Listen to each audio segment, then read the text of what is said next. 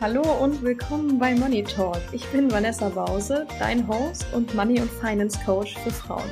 Ich unterstütze Frauen in ihren 20ern und 30ern mit meinen Mentorings dabei, ihre Finanzen heute in den Griff zu bekommen, damit sie selbstsicher in ihre finanzielle Zukunft investieren und unabhängig werden können.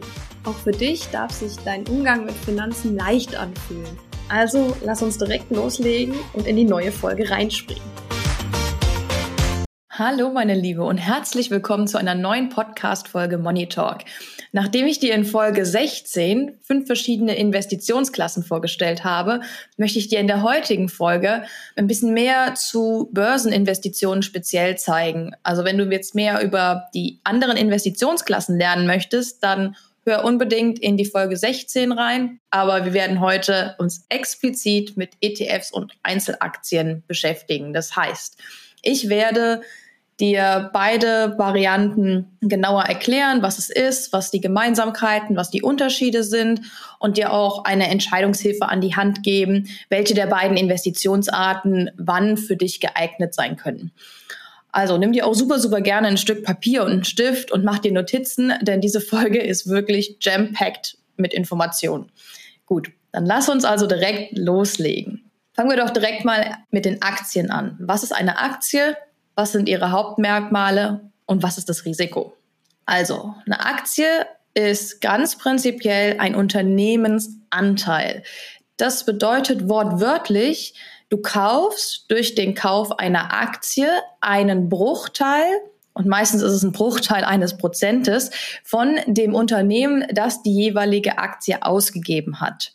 Das heißt, du stellst diesem Unternehmen mit dem Aktienkauf dein Geld zur Verfügung, damit dieses Unternehmen das Geld in zukünftiges Wachstum investieren kann und dadurch deine Aktie über den Zeitverlauf an Wert gewinnt. Und du sie eventuell oder du sie im besten Falle auch am Ende teurer verkaufen wieder kannst. Okay, damit hast du dann quasi Gewinn gemacht und hast damit auch eine Rendite erwirtschaftet. Das bezeichnet man dann so. Jedes börsengehandelte Unternehmen gibt eine bestimmte Anzahl an Aktien zu einem bestimmten Startpreis aus. Und das kann auch mehrmals sein im Verlauf der Zeit. Also es muss jetzt nicht heißen, dass ein Unternehmen gibt einmal mehrere zehntausend Aktien aus und dann wird nie wieder eine neue Aktie ausgegeben. Nein, das kann auch immer wieder mal sein, dass wenn die Kapital brauchen und möchten, um in die Zukunft zu investieren, dass dann auch nochmal neue Aktien ausgegeben werden zu jeweils einem Preis, den die Firma definiert. Und die Anzahl der Aktien, die auf dem Markt sind, ist super individuell von Unternehmen zu Unternehmen verschieden. Also man kann jetzt nicht sagen, okay, alle Unternehmen haben 10, 15.000 Aktien draußen auf dem Markt. Nein, das ist unterschiedlich von Unternehmen zu Unternehmen und bestimmt auch ein bisschen den Preis der Aktien natürlich okay, was ist jetzt ein Aktienpreis? Das ist der aktuelle Aktienkurs am Markt. Und wenn du diesen Aktienkurs mit der Anzahl an ausgegebenen Aktien multiplizierst, dann kommst du auf den Unternehmenswert von dieser Firma, was auch als Marktkapitalisierung bezeichnet wird. Das sind jetzt so ein paar relativ technische Begriffe, ich weiß, aber die braucht man, um die Sachen auch zu verstehen. Du kannst zum Beispiel auch jetzt nicht von jedem x-beliebigen Unternehmen, das da draußen existiert, Aktien kaufen, ja, sondern wenn du jetzt zum Beispiel zum Supermarkt um die Ecke gehst, wirst du in der Regel keine Aktien von diesem Supermarkt kaufen können. Weil Aktienunternehmen sind in Deutschland immer AGs. AG bedeutet Aktiengesellschaft. Das heißt, sie heißen dann die zum Beispiel SAP AG. Das steht immer am Ende. Es ist genauso wie eine GmbH. Es ist die, die Firmenstruktur oder also die Kategorie. Das ist eine Firmenkategorie. Oder alternativ auch als KGAA.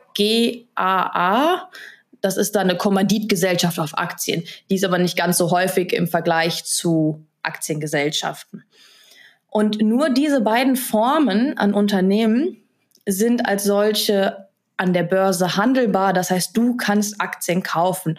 Andere Unternehmensformen, wie zum Beispiel eine GmbH, die man ja auch sonst so als geläufige Firmenform oder Unternehmensform kennt, die kannst du zum Beispiel nicht kaufen, weil die, die sind nicht an der Börse gelistet. Die sind nur den Anteilseignern, die diese Firmen gegründet haben, vorbehalten. Beispiele für bekannte Aktiengesellschaften, das sind jetzt nicht nur deutsche Firmen, sind Apple, Tesla, VW, SAP, Merck, Unilever, Coca-Cola, Adidas, Nike, also unglaublich große Palette und es, du kannst fast davon ausgehen, dass fast jedes Produkt, was du zum Beispiel in einem Supermarkt kaufen kannst oder auch online oder auch in verschiedenen Sportgeschäften und so und oder generell auch Klamottengeschäften, dass die zu einem Aktienunternehmen in irgendeiner Form gehören. Entweder weil es eine große Firma, die oben drüber steht, die ganz viele kleine Firmen hat, wie zum Beispiel Unilever oder auch Nestle. Ist nicht ganz so beliebt, aber Nestle gehört auch dazu. Die haben ganz viele kleine Unterfirmen oder Untermarken. Und du kannst aber Nestle als Aktie als solche kaufen. Das heißt, du kannst davon ausgehen, wenn du jetzt wirklich normal in den Supermarkt gehst und deinen Wocheneinkauf machst, dass dir da ganz, ganz viele Produkte begegnen, die von einer Firma hergestellt werden, die auch Aktien verkauft. Okay. Und jedes Unternehmen, das eine Aktiengesellschaft ist, ist an mindestens einer Börse gelistet. Oftmals aber an mehreren Börsen im In- und auch im Ausland um den sogenannten Streubesitz zu erhöhen. Das heißt, die Aktien werden dann weltweiter verteilt und dadurch gibt es dann mehr potenzielle hm, Investoren oder mehr Menschen, die die Aktie kaufen können, um in diese Firma zu investieren, damit die Firma mehr Geld hat, um in ihre Zukunft, in neue Projekte für Wachstum zu investieren. Bekannte deutsche Börsen sind zum Beispiel die größte ist die Börse Frankfurt. Es gibt auch die Börse Stuttgart, es gibt auch die Börse Hamburg, es gibt die Börse Berlin, es gibt auch ganz viele kleine Börsen, aber Frankfurt ist für Deutschland die wichtigste und die größte. Und es ist sogar die zwölftgrößte Börse weltweit nach dem äh, Handelsvolumen, also dem Umsatz, den sie am Tag oder an dem Börsentag umsetzen. Was noch wichtig ist, vor allen Dingen als Privatanleger, ist zum Beispiel TradeGate Exchange, die zu kennen. Die gehört auch zum Großteil der Börse Frankfurt und die sind auf Privatanleger spezialisiert.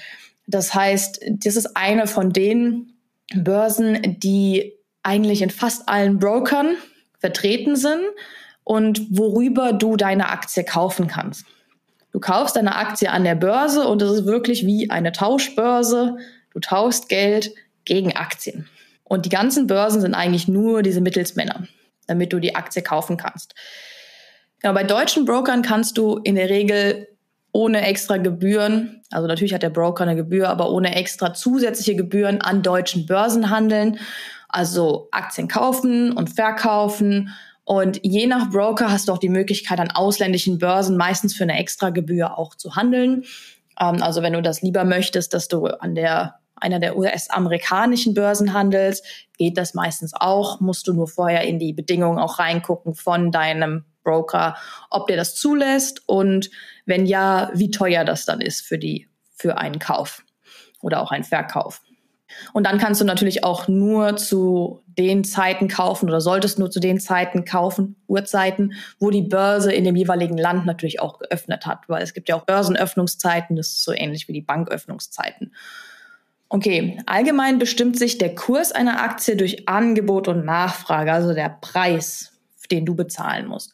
Wenn das Angebot an Aktien höher ist als die Nachfrage danach, dann sinkt der Preis, weil es ist mehr da, als verkauft wird und dann muss der Preis sinken, damit der attraktiver wird für Personen, die vielleicht kaufen wollen, aber nicht für den Kurs, der aktuell gerade da ist. Das heißt, dann wird der Kurs nach unten gehen und die, und die Aktie dadurch günstiger. Wenn eine höhere Nachfrage ist, als das Angebot da ist, ist es genau umgekehrt. Die Kurse werden steigen, weil um den Versuch, dieses An, äh, diese Nachfrage zu befriedigen, werden die Preise steigen und dann wird es immer wieder Leute geben oder einzelne Menschen geben, die dann nicht mehr bereit sind, den Preis zu zahlen, andere jedoch schon.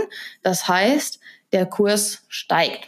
Ganz prinzipiell funktioniert ein Aktienkurs so oder die Aktienkurse, egal von welchem Unternehmen.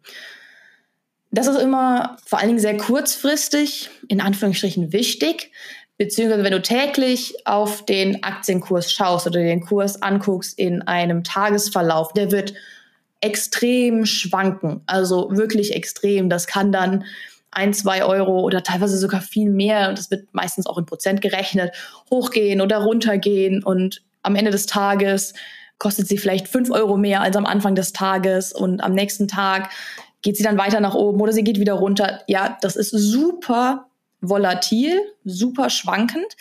Auch wenn du jetzt wöchentlich guckst oder jährlich, die Aktien schwanken in so kurzen Zeiträumen, schwanken die Kurse sehr stark oder stark bis sehr stark. Und je nach Aktie ist das auch nochmal unterschiedlicher. Und dann kannst du in kurzer Zeit mehrere Prozent Verlust oder Gewinn haben. Aber, und das ist das wichtige Aber, und das ist auch die Richtung, in die man investieren sollte, wenn man möchte, ist über eine lange Frist, also mehrere Jahre, nicht weniger als fünf Jahre, ergeben sich Trends, die je nach Aktie unterschiedlich natürlich sind. Und dieser Trend zeigt dann natürlich erstmal nach oben oder nach unten. Das kann sein, also dass die Aktie über diesen Zeitraum wertvoller geworden ist, also und damit auch das ganze Unternehmen und dadurch teurer ist, wenn du sie wieder verkaufst, beziehungsweise wenn du sie verkaufst, du mehr Geld dafür kriegst, als du bezahlt hast und du einen Gewinn gemacht hast. Oder es kann natürlich auch sein, dass das Unternehmen sich nicht gut entwickelt. Ja, weil nicht jedes Unternehmen wächst langfristig. Es gibt immer wieder Unternehmen, die entweder über längere Phasen Verluste machen oder auch, wenn die Verluste zu lang anhalten oder zu stark sind, einfach in die Insolvenz gehen. Das heißt, sie gehen pleite. Und dann geht natürlich der Aktienkurs auch runter, weil dann das Unternehmen an Wert verliert. Und wenn sie pleite gehen, dann ist er auch fast bei Null. Anderes Beispiel, und das kennt, glaube ich, jeder, weil jeder es in den Nachrichten in irgendeiner Form gehört hat, wenn es zum Beispiel zu Betrugsfällen kommt, dann kann der Unternehmenswert also dann auch damit der Aktienkurs, egal wie hoch der vorher war, kann in relativ kurzer Zeit ins Bodenlose bis fast auf Null oder Null fallen. Dann ist die und die Firma nichts mehr wert. Also das kommt auf die Schwere der Betrugsfälle an. Und das Beispiel, das jeder kennt, ist Wirecard. Das heißt, wenn die Firma insolvent und zahlungsunfähig ist, dann wird die Aktie nichts mehr wert sein. Dann hast du im Zweifel einen Totalverlust von dem investierten Geld. Das heißt, wenn du nur in ein einziges Unternehmen, also eine einzige Aktie investierst, hast du ein sehr, sehr, sehr hohes Risiko, weil du natürlich die Zukunft nicht vorhersehen kannst und auch als Investor nur einen beschränkten Einblick in die wirkliche wirtschaftliche Lage von dem Unternehmen kriegst, weil zum Beispiel bei Wirecard sah das ja alles ganz lange ganz gut aus und eigentlich war da aber super viel Betrug und Fälschung dabei und das hat dann am Ende dazu geführt, dass sie pleite gegangen sind. Das heißt aber, wenn du jetzt nur in Wirecard investiert hättest und dann hättest du dein ganzes Geld verloren. Umgekehrt kann es natürlich auch sein, dass du in eine Firma investierst, die durch die Decke gegangen ist. Du hast natürlich umgekehrt, wenn du ein großes Risiko hast, immer auch eine ganz hohe Gewinnchance.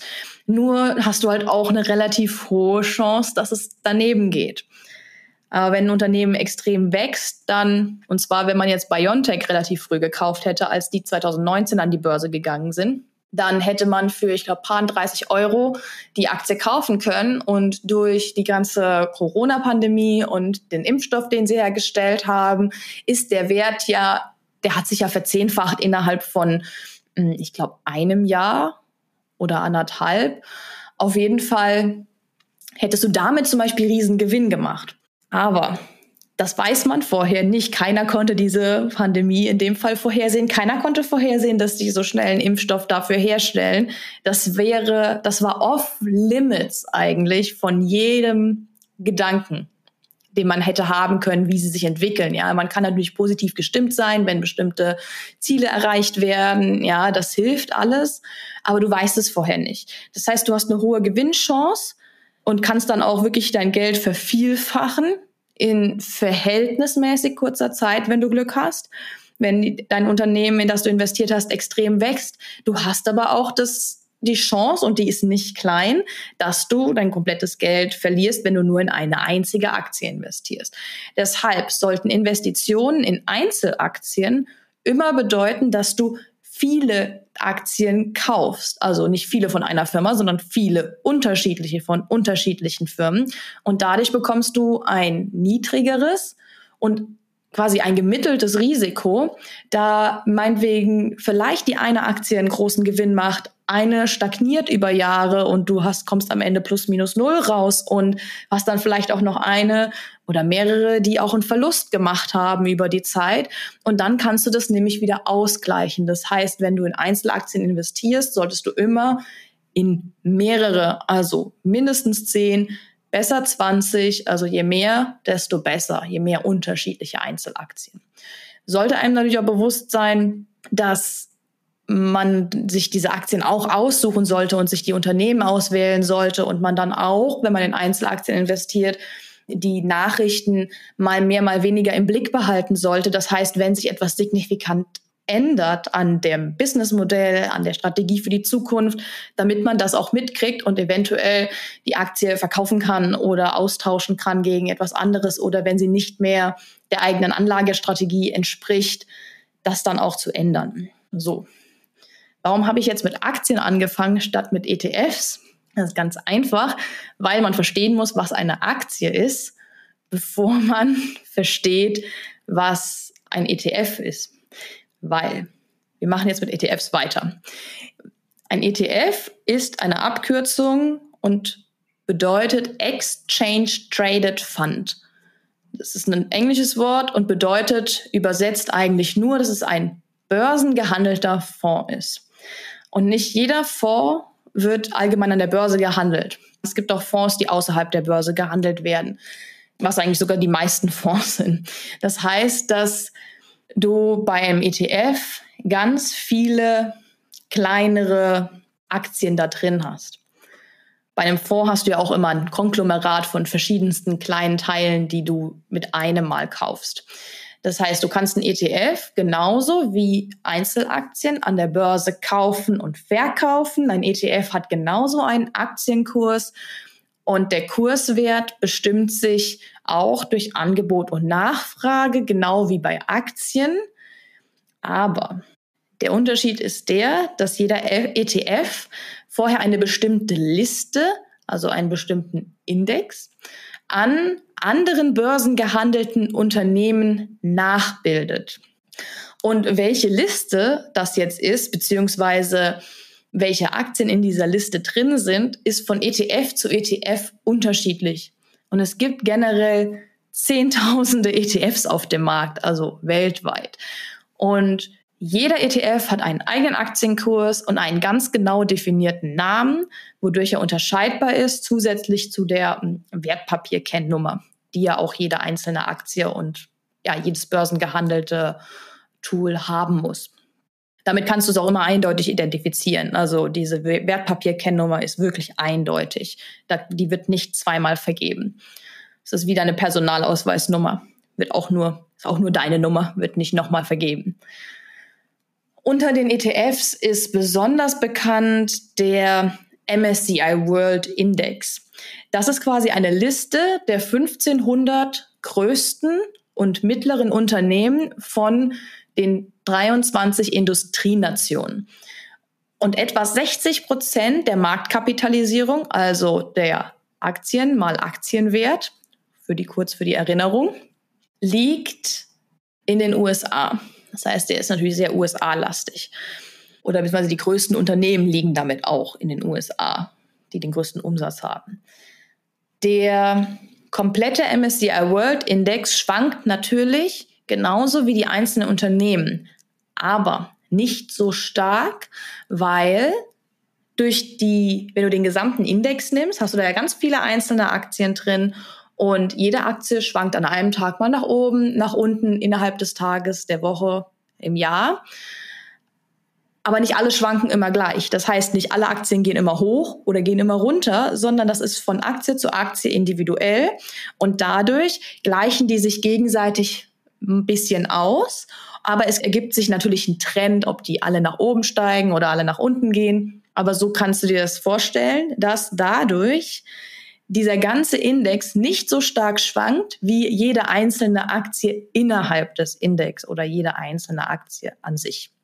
Und ein ETF, der den MSCI World Index nachbildet, so nennt sich das bei ETFs, besteht also aus genau diesen 1500 Unternehmen, die in diesem Index auch enthalten sind.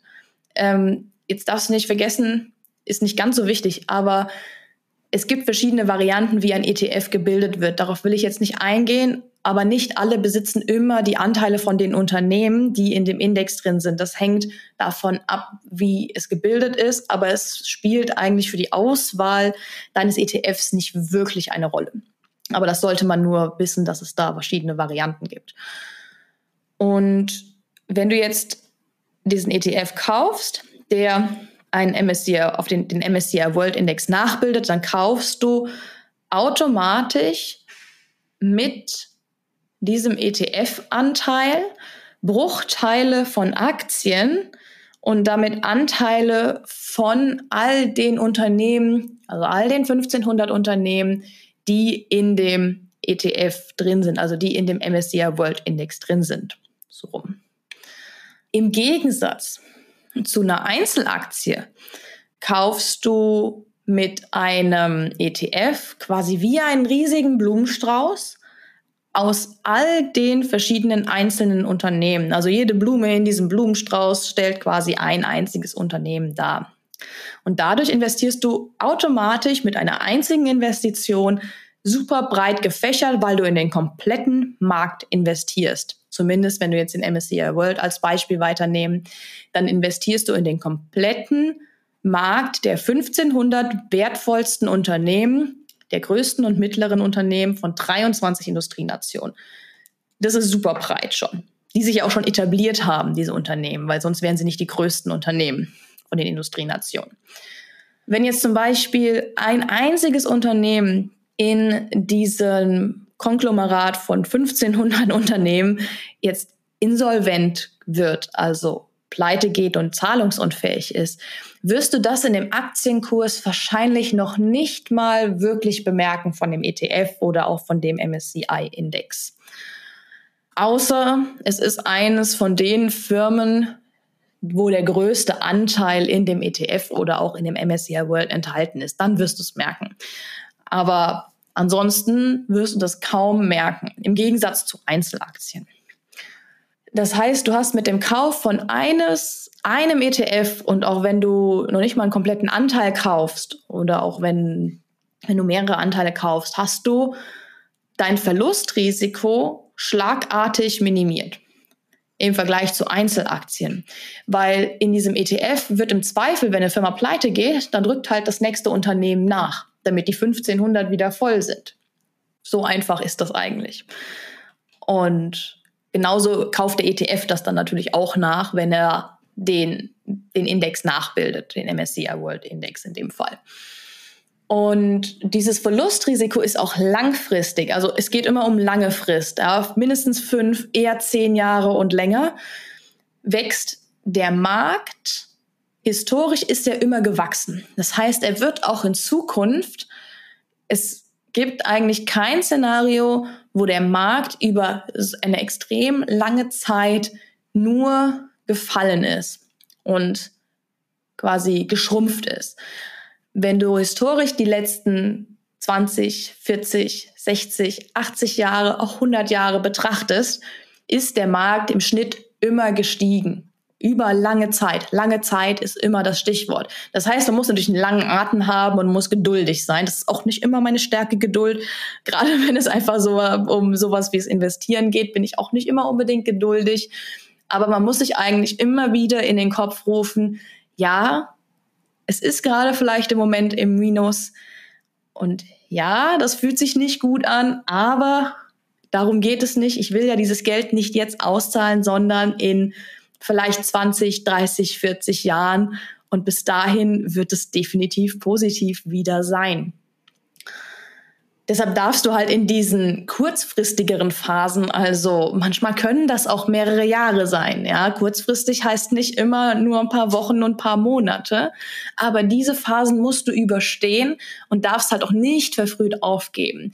Und im Schnitt hat zum Beispiel, jetzt nehmen wir mal den DAX als Beispiel, also den deutschen Aktienindex, das ist noch nicht mal der stärkste Index vom Wachstum weltweit und auch nicht der mit dem langfristigsten Wachstum. Aber selbst der DAX hat in den letzten Jahren, Jahrzehnten im Schnitt sieben Prozent pro Jahr Gewinn gemacht oder Zuwachs. Jedes Jahr sieben Prozent und dann wieder sieben Prozent im Durchschnitt. Nicht es ist nicht garantiert, dass du jetzt jedes Jahr auf jeden Fall sieben Prozent hast, aber wenn du eine lange Frist betrachtest, war es im Durchschnitt immer sieben Prozent und davon kann man auch fast ausgehen, dass das sich die nächsten Jahre und Jahrzehnte in etwa so fortsetzt.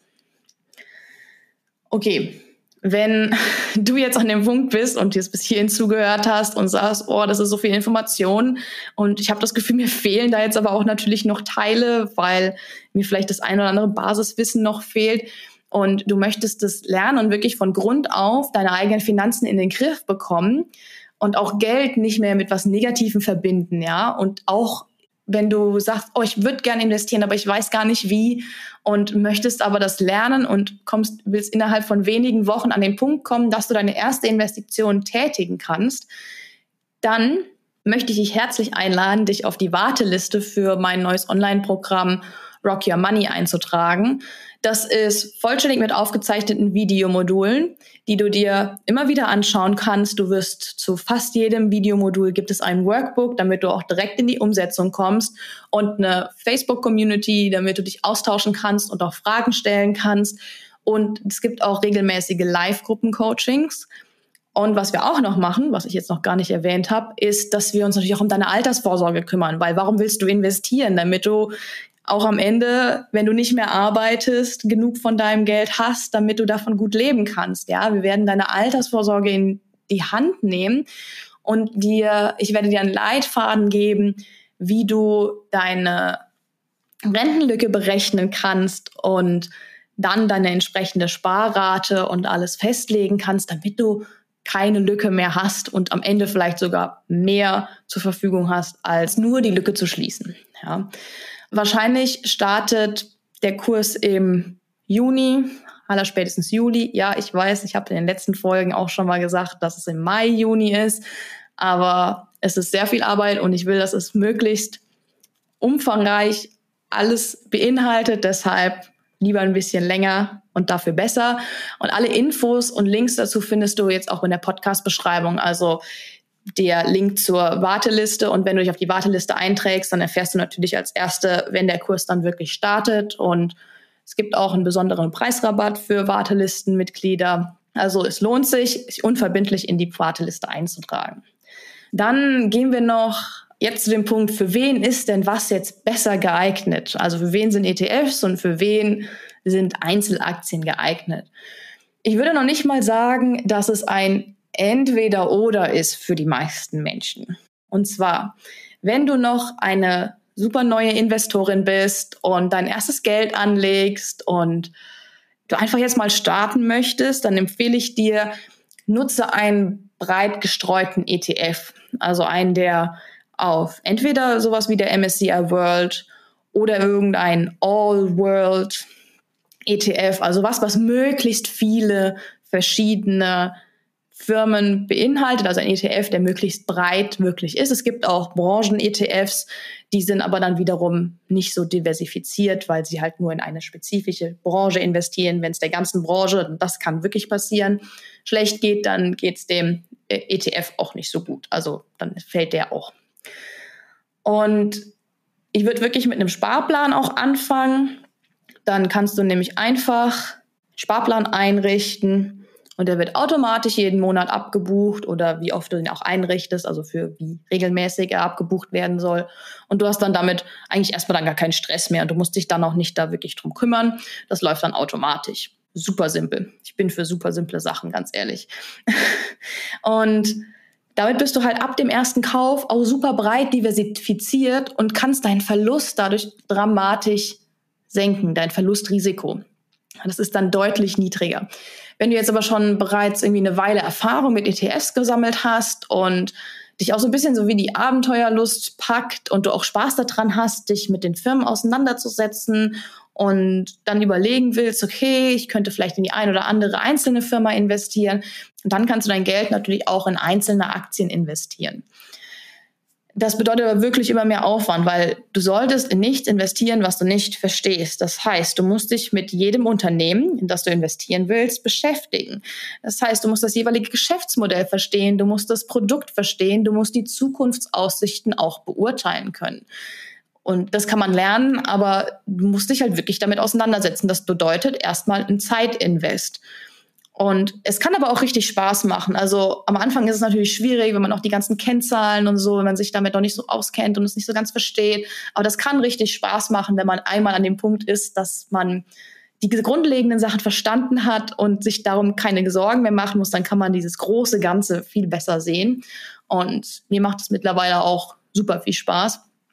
Ansonsten bedeutet es allerdings auch, wenn du das jetzt nicht machst, also dich nicht diesen Zeitinvest hast, sondern ah, sagst, ich investiere einfach in die Firma, weil jeder investiert dahin und Freund XY hat mir gesagt, das ist gut und der macht da seit Jahren gutes Geld mit, dann gehst du aber ein unkalkuliertes Risiko ein, wenn du nicht weißt, in was du wirklich investierst und auch einfach auf Empfehlungen hörst, ohne ja, ohne es zu hinterfragen oder deine eigenen Analysen zu, zu machen. Das ist super, super schlecht. Davon bitte Abstand nehmen. Nur Sachen investieren, die du auch verstehst. Bitte.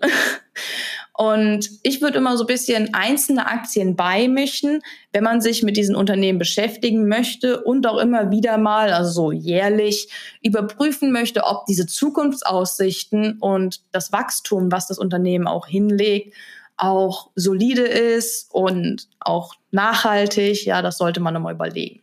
Und dann kannst du im Anschluss zu Du hast schon in ETFs investiert, auch in Einzelaktien investieren. Aber das musst du auch nicht. Also das ist kein Zwang. Du kannst auch nur in ETFs investieren. Aber was ich nicht machen würde, ist nur in ein paar Einzelaktien investieren und nicht in ein ETF zu investieren. Ähm, wenn andersrum ETF und dann eventuell später Einzelaktien, wenn du dich damit beschäftigen möchtest und einzelne, einzelne Firmen nochmal mit mehr beimischen möchtest. Und wenn du jetzt noch Lust hast, dir vielleicht auch eher eins zu eins Unterstützung zu holen, dann schreib mir super, super gerne eine E-Mail. Dann können wir ganz individuell deine Themen angehen, worum du dich in deinen Finanzen beschäftigen möchtest und was deine größten Hürden sind schreib mir dann eine E-Mail an support.vanessabause.de, kommt alles in die Podcast-Beschreibung, dann können wir ganz individuell an deinen Zielen arbeiten und deinen Finanzzielen. Ja, und meine Liebe, das war's dann jetzt auch schon. Das waren super viele Informationen in kurzer Zeit, ich weiß. Nimm dir auch gerne die Zeit und hör dir die einzelnen Passagen nochmal an oder hol dir auch noch mehr Informationen ein, bevor du dich entscheiden kannst und möchtest, wie du gerne investierst. Aber wichtig ist, triff eine Entscheidung und schieb sie nicht ewig vor dir her. Ob es jetzt die Entscheidung ist, sich endlich mit seinen Finanzen zu beschäftigen oder die Entscheidung, in was du jetzt investieren möchtest, triff sie einfach. Hol dir die nötigen Informationen, aber triff dann eine Entscheidung und schieb's nicht ewig vor dir her. Das wünsche ich dir. Ansonsten wünsche ich dir auch noch einen schönen Tag und bis zur nächsten Woche.